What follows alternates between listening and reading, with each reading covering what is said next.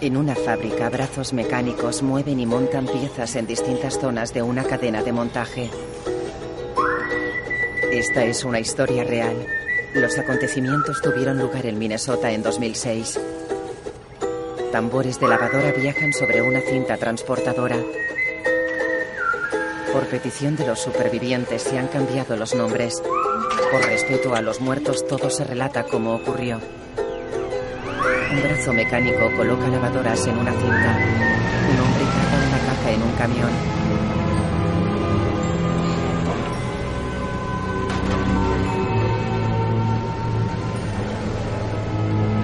El camión circula con cajas en las que pone frágil. Lester abre la puerta de su casa. Fuera hay un hombre con una de las cajas. ¿El señor Niger? Oh, el mismo. En el sótano el hombre retira la caja. Es una preciosidad. Tiene una función de económico, pero ajustele la potencia. ¿Me llevo la antigua? Sí, no dijeron por teléfono que no habría problema. No, claro. No hay problema. Es la T-160, ¿eh? Sí. Caray. Ya veo por qué se la cambia. Es una porquería. Además, los chinos usaron tornillos de plástico. Haría un ruido de mil demonios. Ni se lo imagina, se lo aseguro. Enseguida dejaron de fabricarlas. La retiraron, diría. Me ha sorprendido verla. La verdad, es mejor lavar la ropa en el río que con esto. ¿Ya entiende a qué me refiero?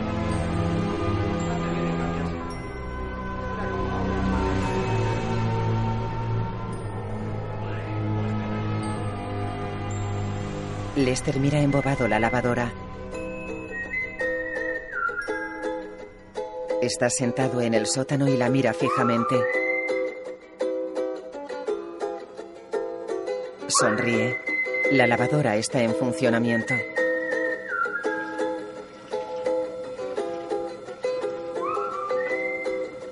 En la cocina, él y Kitty beben café sentados a la mesa. Dejarán a Chas en Ferryball hasta el juicio.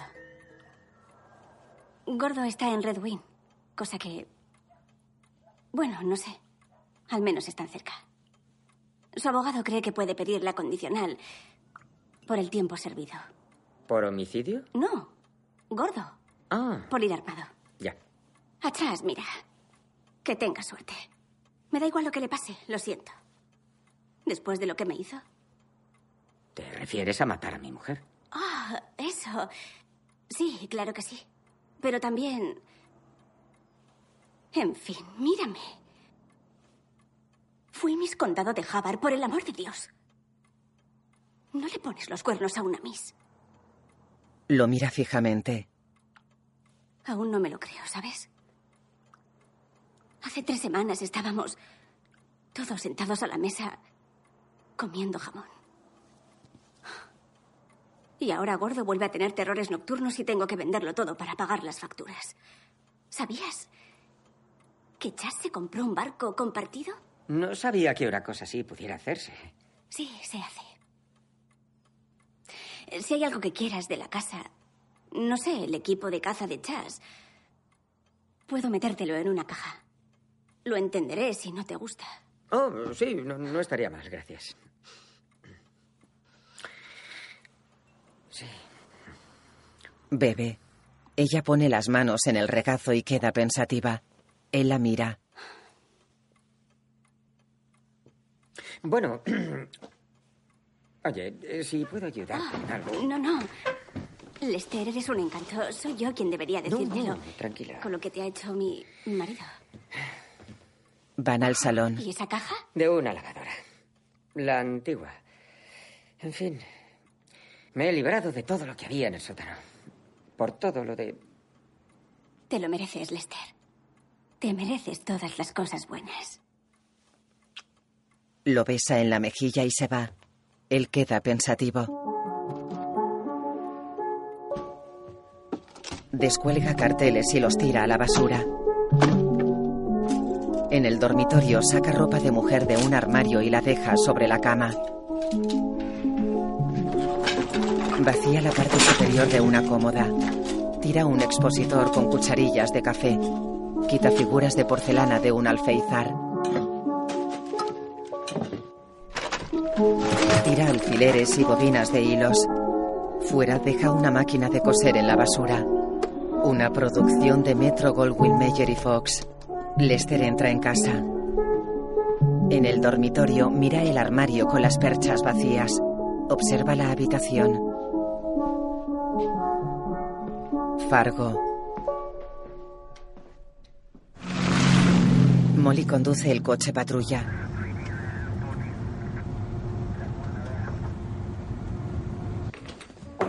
Entra en el restaurante de su padre y va hacia la barra. Da un pequeño termo a Lu. Vuelves al tajo, ¿eh? ¿Qué remedio? El médico me ha dado el alta. Él echa café en el termo. Te han mandado más flores desde Duluth. Coge una tarjeta que hay en las flores y se la da. Cualquiera con dos dedos de frente diría que te están cortejando. No sé a qué te refieres. Mira la tarjeta. Por lo menos ponlas a la vista. Él mueve un poco el jarrón de flores. Ella sonríe y se guarda la tarjeta. Dime, ¿tienes alguna estrategia para el caso Lester? Sí, tengo pensado entrar y decir, Bill, ¿Es tu creo... estrategia? ¿El enfrentamiento directo? ¿Qué me sugieres? No es cosa mía. Está bien. Adiós, papá. Se va. Un coche patrulla circula por una carretera. En la comisaría de Bemichi, Bill lee en su despacho. Entra un agente. Jefe, ¿estás ocupado? ¿Qué quieres? Saber si estás ocupado. Tengo que hacerte una petición. No puede esperar. Acabo de comerme una tortilla. Quiero esperar a digerirla. Ah, sí. ¿De qué clase? ¿Qué? Ah, de champiñones y queso. ¿Es obra de Sally? Sí. Envuelta en papel de plata para que no se enfríe. Ah. Molly quiere decirte algo. Y me ha pedido que te llevara a la sala de reuniones. ¿Ya ha vuelto al trabajo? Sí. Creía que tenía otro día. Está bien. Vamos a ver qué nos depara el destino. En la sala de reuniones, Molly está junto a un panel con notas de colores, fotos y dibujos unidos por líneas. Ya está aquí la pistolera. Hola, jefe.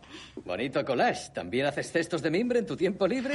No, son un par de cabos sueltos que quería. Molly, antes de nada, em, quiero que sepas que no me enorgullece decirte que me equivoqué en el caso Lester. Me hice una idea equivocada. Creía que había sido un vagabundo y era una mala hipótesis, está claro. Pero al final, investigando, atrapamos al culpable, ¿no? Se Sí, aleja. Ese, ese es el problema. De hecho, ah, creo que aún estás ¿Estoy qué? equivocado. Lo siento, en serio. No quiero faltar, pero es que no tiene ningún sentido. ¿Cómo que el hermano? Con todas las cosas que sabemos. Llevo días en la cama dándole vueltas sin parar. Por ejemplo, si fue el hermano, ¿cómo se explica la llamada de casa de Lester al Molly, me motel? cago en la leche. No, no quiero que sigas insistiendo en ello. Ya basta. Tienes que olvidarlo. Hemos cumplido. El hermano de Naigar mató a la mujer y acorraló y mató al jefe. Y Lester lo estuvo encubriendo porque es su hermano, lo que explica... eh, eh, Hasta hemos salido a celebrarlo. Me tomé un Greyhound y Knudson se tomó... ¿Qué era eso con guinda? Era un Rob Un. Rob Roy. Sí, de hecho te tomaste unos cuantos, ¿a que sí? ¿Qué hay del caso Hesse? ¿Qué le pasa? Sigue abierto, ¿no? Sí, no. Es. Comprobamos que la fulana no tuviera un novio de los celosos, que no le gustara que se la beneficiara a cualquiera, pero aparte. ¿Y quién lleva el caso? Terry. Está bien, Sí, pero Terry no sabe ni cómo utilizar una fregona. No es el tipo más brillante, tiene razón. Pero se lo toma en serio. Me alegro por él. Pero ahora que he vuelto... No. Jefe, por favor. No, Molly, agente. Te asignaría el caso a ti, en serio. Pero los dos sabemos que en dos días volvería a estar aquí contigo señalando nombres en la pizarra y me subiría por las paredes. Por favor, jefe, escúchame. Tengo pruebas que sitúan a Lester Niger en una sala con un conocido sicario el día que murió Hess. Y al día siguiente, Lester llamó a ese tipo, llamó a ese hombre al motel. Escucha, déjalo. Las cosas son así, a veces. Es la vida. Uno se va a la cama frustrado. Cantan los números de la lotería en la tele y tú tienes los dos primeros. Y en tu mente ya te estás comprando un jet o un fiordo o lo que sea. Pero no te toca el premio. No es tu destino. Ella reprime el llanto. Ellos van hacia la puerta. Escucha, me alegro mucho de que hayas vuelto. ¿Me oyes? Eres una gran agente de policía. Dile lo de la tarta. Eh, sí. Esta noche los chicos van a traerte una tarta. Pon cara de sorpresa. Es impresionante. Tiene un rifle de asalto en la capa más alta, hecho de azúcar. No sé ni cómo lo hacen, pero... Se van. Molly queda triste y mira el panel.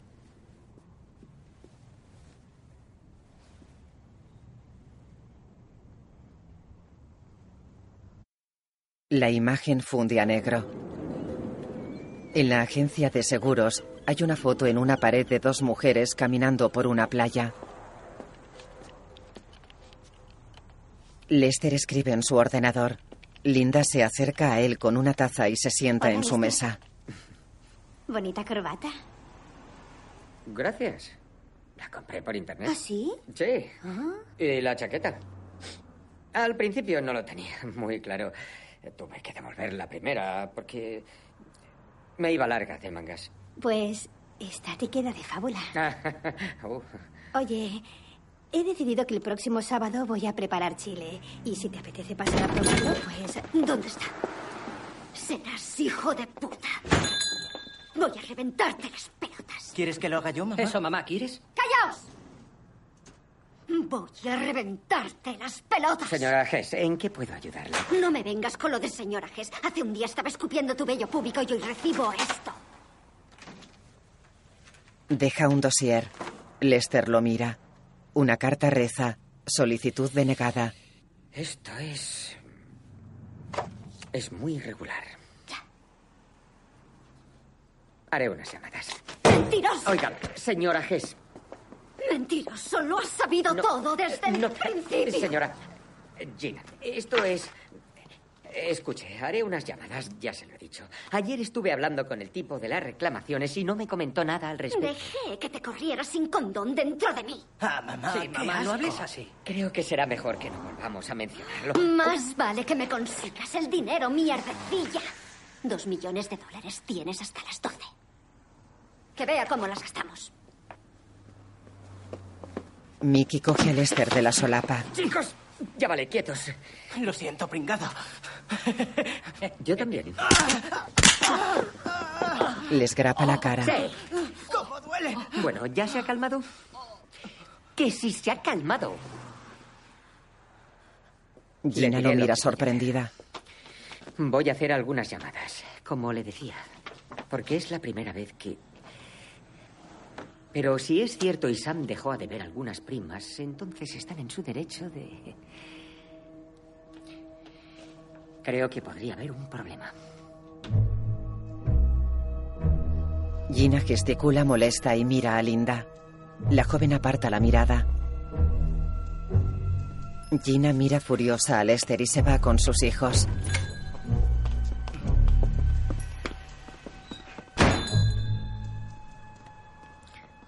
Linda mira sorprendida a Lester que se ajusta la corbata.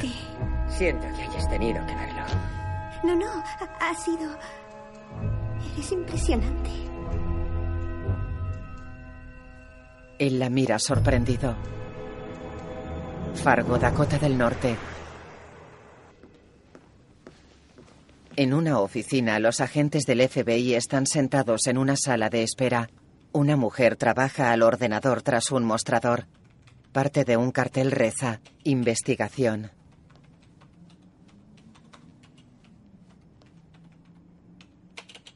Ella tiene el pelo corto y ronda los 60 años. Ellos la miran expectantes. Ellos se miran tensos.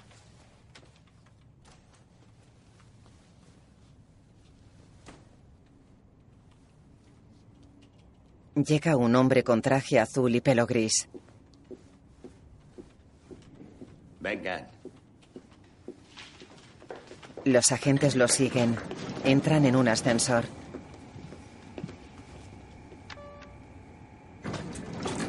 señor, no. El hombre lo mira serio y niega. Lo que el agente Pepper quiere decir sobre la matanza en Fargo es que técnicamente estábamos fuera en el coche, mientras que...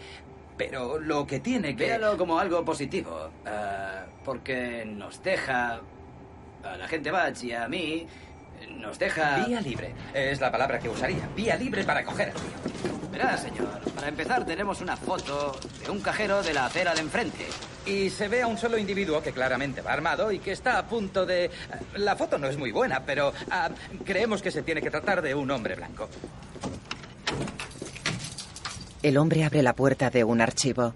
Les indica que pasen. Ellos lo miran reticentes. Señor. Lo miran suplicantes. Oiga, Entran. Señor, Ahora trabajarán en esta sala. somos agentes de élite y estamos entrenados. A mí me recomendaron. ¿Te recomendaron? El jefe cierra la puerta. Es tu... Pepper se aleja mirando la foto. Batch camina entre estanterías llenas de cajas. Está bien. Es... No, no, en serio, no pasa nada. Estamos vivos. Podría habernos... Podría ser peor, ¿no? Mucho, mucho peor. Sí. Este castigo durará dos semanas, como mucho. Solo quiere vernos sudar un poco. Para que... No sé, en fin. Pepper coge celo. Puedo entenderlo. Porque estábamos... Murieron 22 personas y nosotros sentados en el coche como un par de... Pepper cuelga la foto en una pared. Todo bien. Batch coge una pelota.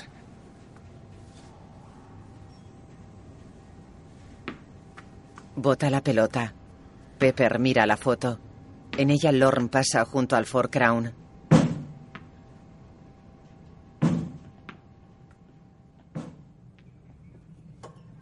En el hospital, un guardia está sentado junto a una puerta. Se mueve inquieto y mira el baño de caballeros. Se levanta y mira a través del cristal de la puerta. Observa a Brench que duerme esposado a la cama. Va hacia el lavabo. Entra y va hacia los urinarios. Tras él hay tres baños con las puertas cerradas. Se baja la bragueta. Alguien sale despacio de uno de los baños. Lleva botines y pantalones negros.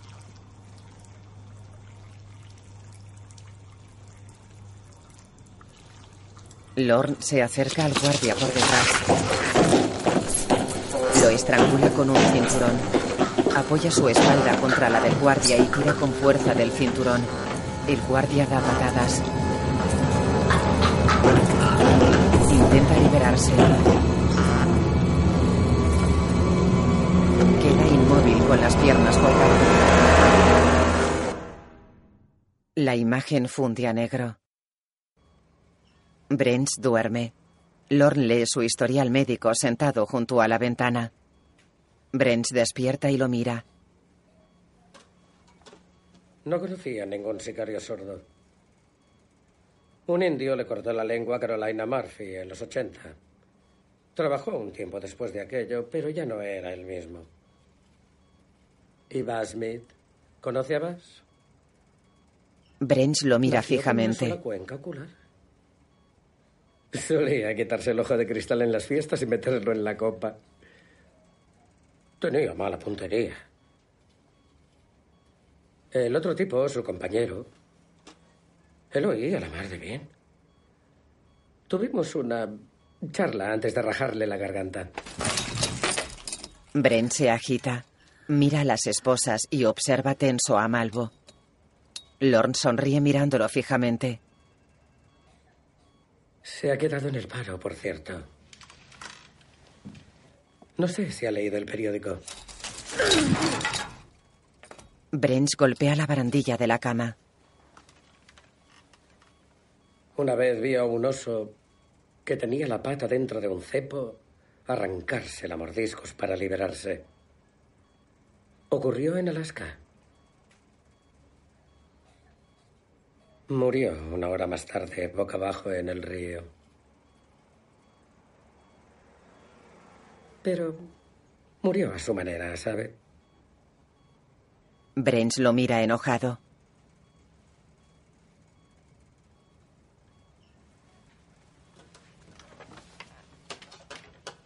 Lord cuelga el historial en la cama y se levanta.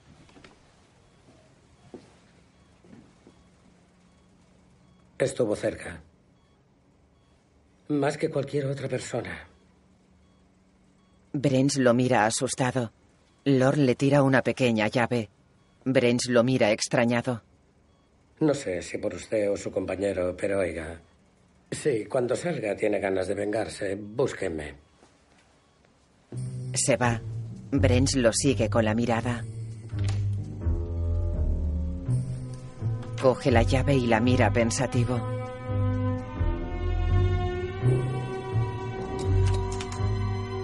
Mira a las esposas. De noche en la cafetería de Lu, una pancarta reza: Bienvenida. Una mujer sirve tarta Knudson. Molly está con Aida en una bien. mesa. Era una noche tranquila y de repente nos llaman. No le gusta que cuente esta historia. Me han dicho que te mandan flores. Hay personas que les gusta mucho darle al pico. Y más de una vez, por lo visto. bueno, hay alguien. No puedo decir nada más. Aida sonríe. A ver, se le daba fatal cortejarme. Una vez me trajo un ramo de hiedra venenosa. La recogió él mismo. Molly sonríe y sostiene pensativa una taza. Vive en Duluth. Es un caballero. Tiene una hija. ¿Cómo se llama? Le llaman Sergio. Es pirata, creo. Muy graciosa. Tu Bill trozo ha trae salido tarta. del cargador. Y el tuyo, Aida, sale del tambor, creo. Me alegro de que volvamos a estar juntos, ¿no creéis? Es como una gran... em, Aida queda seria. bueno, me alegro, eso es todo. Se va.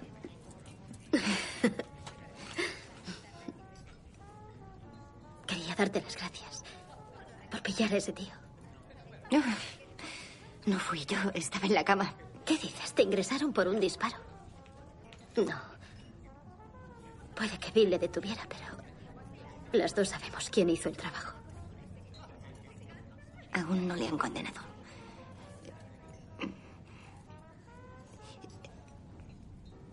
Y no todas las pruebas, al menos para mí, Aida la mira seria. no. Por fin ha pasado. Sonríen. Molly baja la mirada. Sale de la cafetería con varias bolsas y va hacia el coche. Nieva.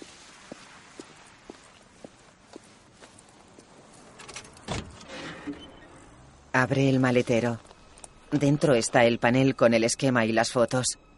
Guarda las bolsas y mira pensativa el panel.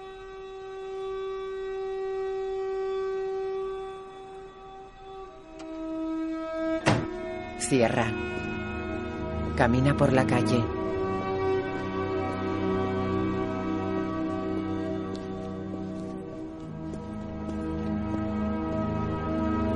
Para ante la aseguradora de Beaumont.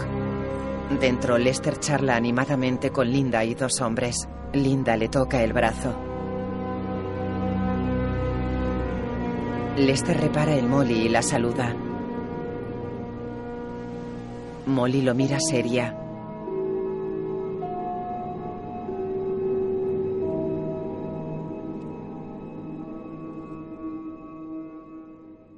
Se va. La imagen funde a negro.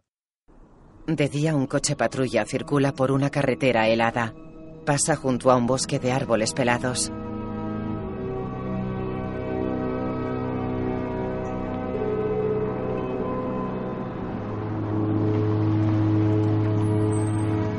Para. Da marcha atrás y aparca en un desvío junto a los árboles.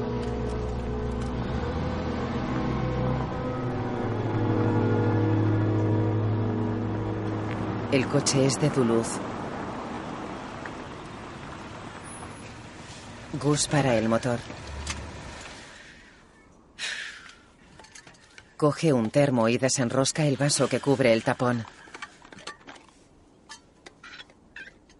Abre el termo y llena el vaso.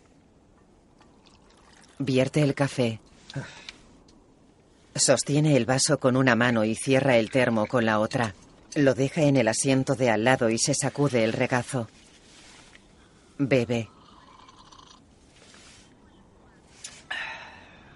Un coche se aproxima. Gus coge una pistola radar y le apunta. Mantiene la pistola en alto mientras el coche pasa ante él. Guarda el radar.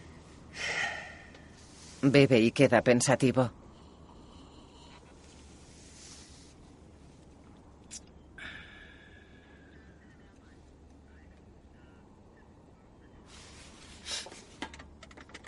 Coge el móvil y llama.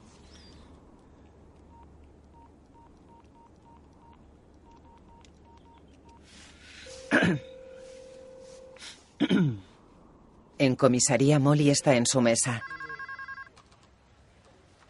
Coge el teléfono. Agente Solverson. Sí, hola, soy Gus Grimley. Ah, hola. En la mesa hay varios jarros con flores. ¿Qué tal, ¿Qué tal te va todo?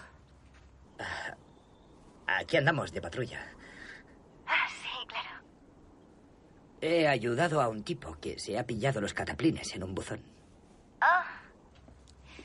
¿No le ha gustado el correo? Algo así. Mañana será la audiencia por el tiroteo. Oh, sí. Claro, es. Es mañana. Bueno, tú diles la verdad. ¿No te parece? No se veía nada. Oíste algo y disparaste. Pero omitiré la parte. Sí, omite la parte en la que esa persona era yo. Lo siento muchísimo, en serio. Ya, ya. Lo he deducido por la cantidad de flores. ¿Me he pasado? No. No, son bonitas. Bueno, ah, esta mañana he visto en el periódico que el próximo fin de semana celebráis la fiesta de la tala y a Greta siempre le ha gustado mucho. Sí, sí, a mí también. ¿Ah, sí? Bien. Bien, pues a lo mejor... No sé. Tal vez nos veamos ahí. Sí, aunque será más fácil si vamos juntos. Él sonríe. Sí. Sí, es... En eso tienes razón. Y cuando la tienes, la tienes. El viernes hay escultura tallada y buffet libre. Y el sábado cerdo asado bajo tierra. Nunca lo he probado, pero dicen que está bueno. Ni siquiera sabía que pudiera hacerse. El domingo habrá un concurso de comer tartas. Sí, sí. Bueno, a mí me gusta ir por la comida. Y a Greta todo eso de los concursos. ¿Alguna vez has visto a esos tipos que se atiborran tanto? Tienen que. La cámara avanza por la carretera junto a los árboles. Un furgón de correos circula por la carretera. Gus conduce. Un año más tarde.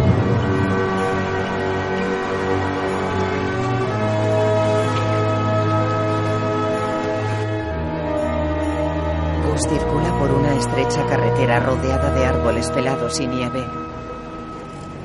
Para junto a un buzón que hay en la cuneta.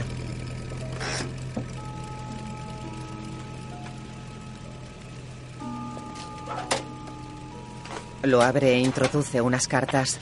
Papá, adelante, papá, cambio. Él coge el walkie-talkie. Aquí, papá, cambio. ¿Qué hacemos para cenar? Cambio. Sí, estaba terminando. Hoy pensaba comprar tacos. Cambio. Vale, pero no olvides la salsa picante. Cambio corto. Gus deja el aparato y arranca el furgón. se va. En una zona residencial aparca ante una casa de dos pisos con porche y desván.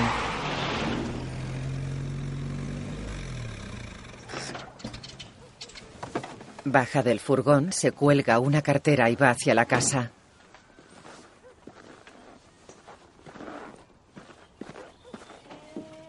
Entra. He llegado. Hola, no has olvidado la comida, ¿no? Él saca una bolsa de papel de la cartera y se la da. ¿Mamá está en casa? Sí, ¿es tu padre? ¿Has traído salsa picante? Molly está embarazada. Voy en un momento. No, da igual, queda un poco de la última vez. Ve a cambiarte y a la mesa, tengo hambre. Sí. Se quita el abrigo. ¿Puedes dejarlos en la mesa? Sí, gracias, Greta. Greta se aleja. En el salón, ellas comen sentadas a una mesa. Gus se sienta con ellas. Mi padre ha preguntado por el partido. ¿Lo vemos en su casa? Podríamos verlo aquí. Puedo preparar mi pasta especial. Mm, ¿La que lleva guisantes? Alcaparras, la última vez te gustó. No olvides que el sábado tenemos lo de Aida, el aniversario. No, no lo recuerdo. Fue una semana antes de conocerte. ¿El aniversario de qué? Ah, es que tú... Molly tenía un amigo que murió el año pasado. Iremos a presentar nuestros respetos. Era... Bern, ¿no? Sí. Era el jefe anterior a Bill. Él me contrató. Aida, la que tiene la niña, era su mujer. Por cierto, me ha pedido que llevemos la bebida.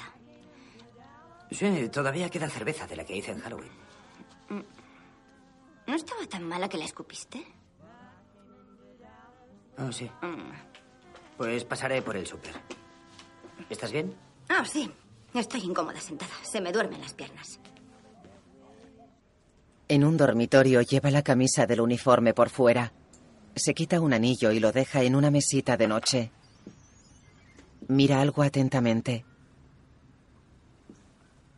Se acerca a un corcho colgado en la pared. Tiene fotos y documentos del caso clavados.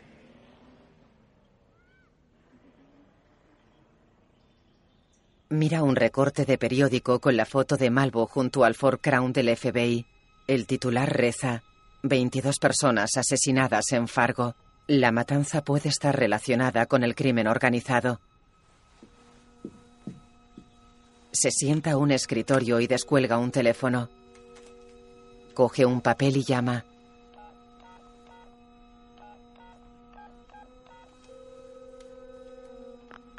FBI. Hola.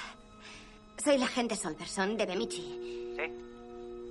He llamado un par de veces por la masacre del sindicato de Fargo porque creo conocer al responsable. Verá, es el sospechoso de un Sí, me caso aparece que... su nombre en el ordenador. Pone que sus sospechas se comprobaron y se descartaron. Sí, eh, pero es que condenaron a un tipo y no estoy segura de ¿Tiene que... alguna información que aportar? No. No, es que... Murieron muchas personas, sí. Dejaré nota en el expediente de que ha llamado. Vale, no espera pero... que la llamen pronto. Últimamente andamos liados con la ley patriota.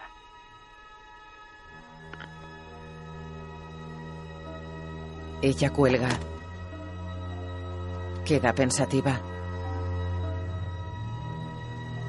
En Fargo, en el archivo del FBI, el agente Batch lanza una pelota contra una pared. En ella hay un corcho con documentos clavados.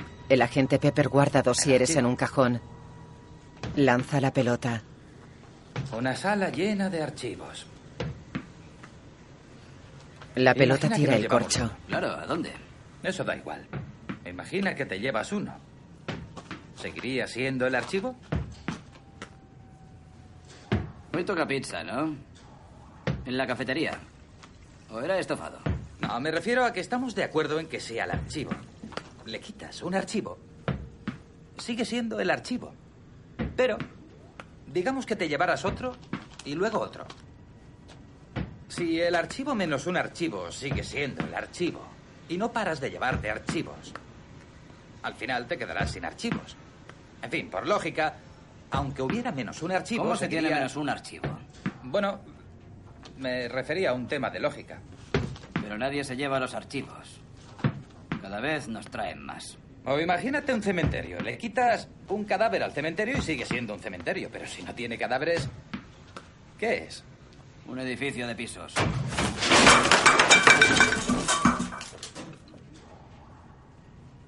Los agentes miran la pared. En ella está pegada la foto de Malvo. Pepper se acerca y la mira fijamente.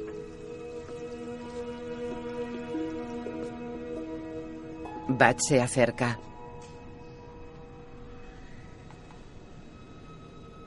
Quedan pensativos. De noche Molly está en comisaría. Llegan Bill y un joven negro. Aquí está la oficina y... ¿Dónde está todo el mundo? Han ido a por café. ¿A quién tienes ahí? Ah, pues es eh, Tahir, es... Hola, Hola, soy Tajir. soy Molly, la agente Solverson. Sí, ¿recuerdas que Sally y yo íbamos a acoger a un chico? Sí, de África. Sí, pero... Vengo del Sudán. ¿Conoces el niño perdido? Desde luego. Bienvenido a América. Creía que habías tenido problemas. Oh, ya te digo, el chaval desapareció. ¿Qué? ¿Desapareció? Oh, cuéntale la historia. Ah, es una auténtica locura. Venga, adelante, cuéntaselo. En mi poblado cuido de las cabras. ¿Sabes qué son? Ajá. Un día llegaron unos hombres y mataron a todos. Madres, padres, hermanos y hermanas. Caray. Solo sobrevivo yo. Estuve caminando tres días hasta que conocí a unas personas. Americanos. Esas personas me suben en un avión a América. Tierra de la libertad. Hogar de los valientes. Sí, con nosotros. Iba a vivir con nosotros. ¿Eh? Adelante. En el aeropuerto un hombre dice, te llevo mochila. Y dice, te busco taxi, pero mm, ya no vuelve. Un tío le robó la mochila. ¿Te lo imaginas a un refugiado?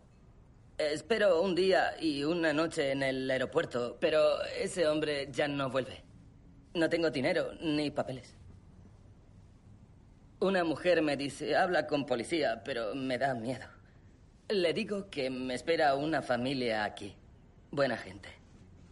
Una familia americana, pero el nombre está en la mochila con el número. Esa mujer me da su abrigo y dinero para coger el autobús. Al menos no todos son malos. Cojo el autobús a la ciudad, pero tengo mucha hambre. Cuatro días sin comer. Entonces veo una tienda, la de Julio, en, en, en enero. Granjas Fénix. Sí, Granjas Fénix. ¿Puede contárselo? Total, que decidió robar. Se llevaba comida. De hecho, lo estuvo haciendo a diario durante... ¿Cuánto tiempo? Eh, tres meses. Tres meses. Mientras tanto, nosotros histéricos, ¿te acuerdas? No paraba de llamar, de pegar gritos. ¿Cómo se puede perder un africano en mitad de Minnesota? Cada día robo comida, pero me da vergüenza. No quiero robar. Quiero trabajar. ¿Pero qué puedo hacer? Entonces, hace unas semanas, Sally y yo fuimos a la ciudad a ver el ballet. ¿Te gusta el ballet? A Sally le gusta el ballet. Sí, da igual. Vamos, termina. Estoy dando vueltas en la tienda. Magdalenas o mantequilla de cacahuete. Y un, un tipo me agarra. Creo que van a detener. Era yo. Es lo mejor de la historia. Estuve semanas buscando al chaval, mandando cartas, llamando, hasta colgamos carteles. Y cuando paso por el súper de una ciudad en la que no vivo, para que Sally pueda comerse unas patatas en el ballet, aparece el chaval. ¿Qué probabilidades había? No puedo ni imaginarlo. Me preocupa porque pienso que me detienen. Pero el señor Bill me abraza y llora. Sí, bueno, no sé. Y mírame ahora. Estoy con mi familia americana. Sally dice que es un milagro. Yo qué sé, puede ser. Pero no cuestiono el universo. Ese es mi lema. A veces las cosas se solucionan solas. Sí, me gustaría creerlo. Sí. Te encontramos, chaval. Te encontramos. Se abrazan. Molly sonríe. Luego Gus duerme en la cama con la tele encendida. Emiten una película en blanco y negro. Ah.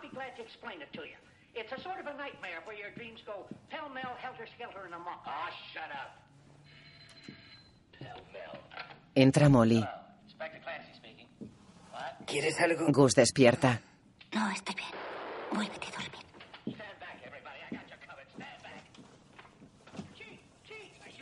Él se tumba de costado. Molly sale del baño en camisón.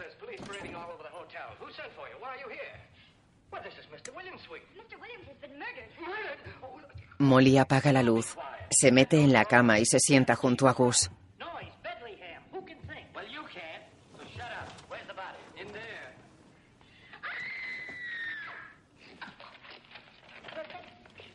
Molly mira pensativa la televisión.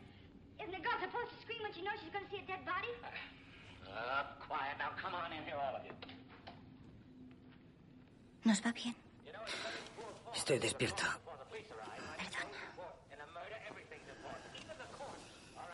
Él se gira, apoya una mano en su abultado vientre y cierra los ojos. Ella le coge la mano. Solo decía que estamos bien, ¿no?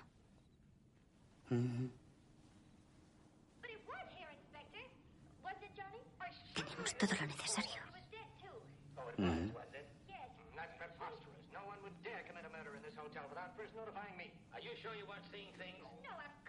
Bueno, voy a dormir.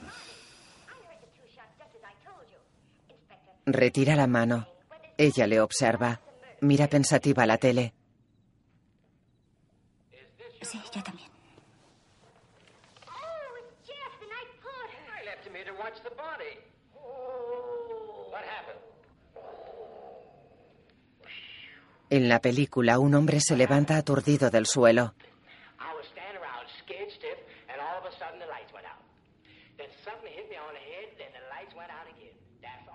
Know, and that's all I'm waiting around to find out.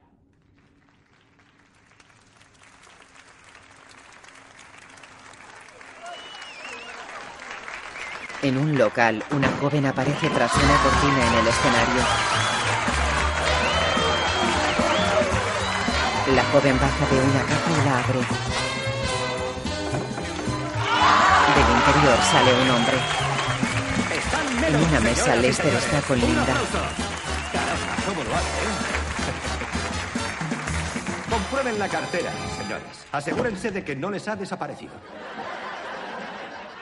Bueno, ha sido un gran año para los seguros. Su mejor año. La tendencia está en alza. Y la media de pérdidas ha bajado un 17%.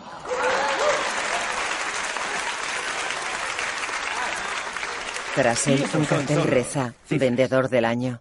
Ya sabemos todos que detrás de cada póliza de seguros y de la póliza de reaseguro que las cubre, hay un agente.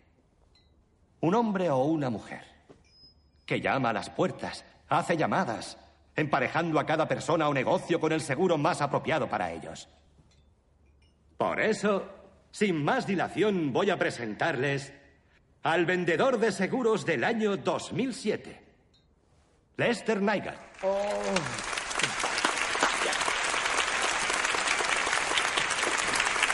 Lester besa a Linda en los labios y sube al escenario. Gracias. Una joven le entrega un trofeo. Muchísimas gracias. Muchísimas gracias. Ah, caray, vaya. Es todo un... eh, bueno, tendría que habérmelo aprendido. Mira un Aunque ahora papel. ya no importa. Habla con el corazón, habla con el corazón. Bueno. Los que me conocéis ya sabéis que ha sido un mal año en lo personal. Y que no lo habría superado Lleva el sin pelo el cariño peinado y hacia el atrás. apoyo de mi preciosa esposa Linda. Un aplauso para ella. Te quiero.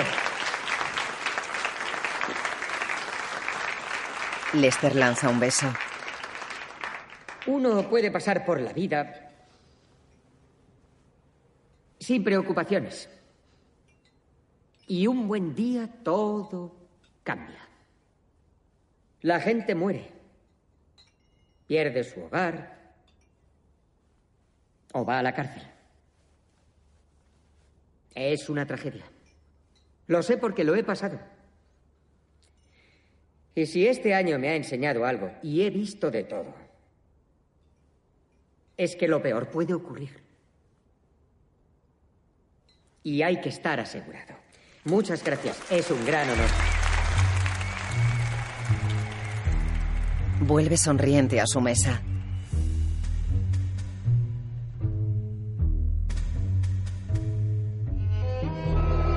Besa a Linda. Una réplica de la Torre Eiffel se yergue iluminada junto a grandes edificios también iluminados.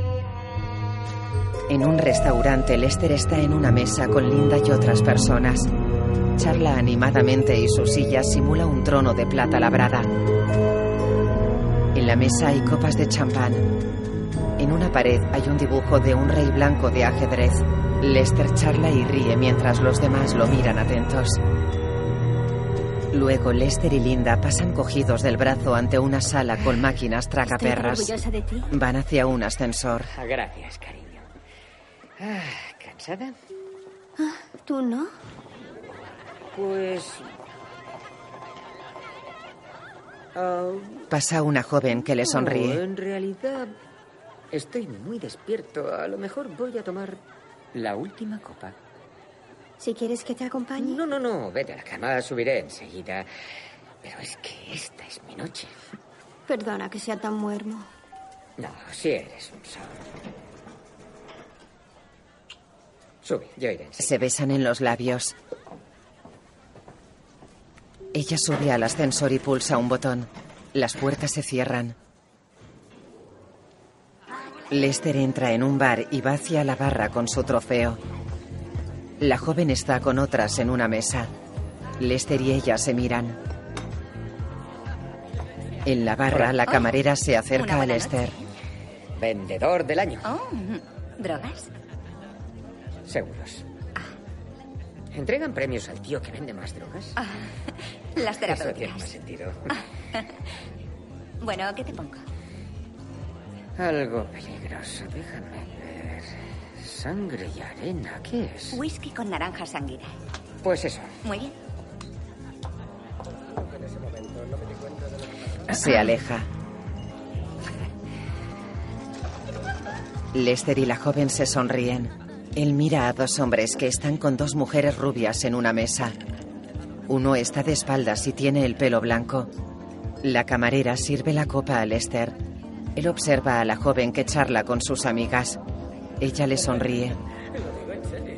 Lester mira al hombre de pelo cano. ¿Puede traer más agua con gas? Gracias. Total, ¿qué le digo? Hola. Es Lorne. un placer conocerle. Y me preparo para inyectarle novocaína y meterle el dedo por ahí. y le dolía, pero no quería parecer un idiota. Lester queda pensativo y traga saliva.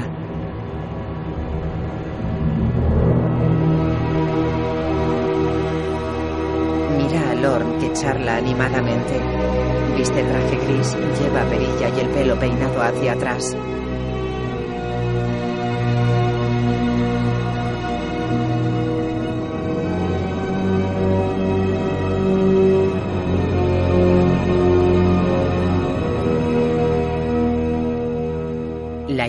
Funde a negro.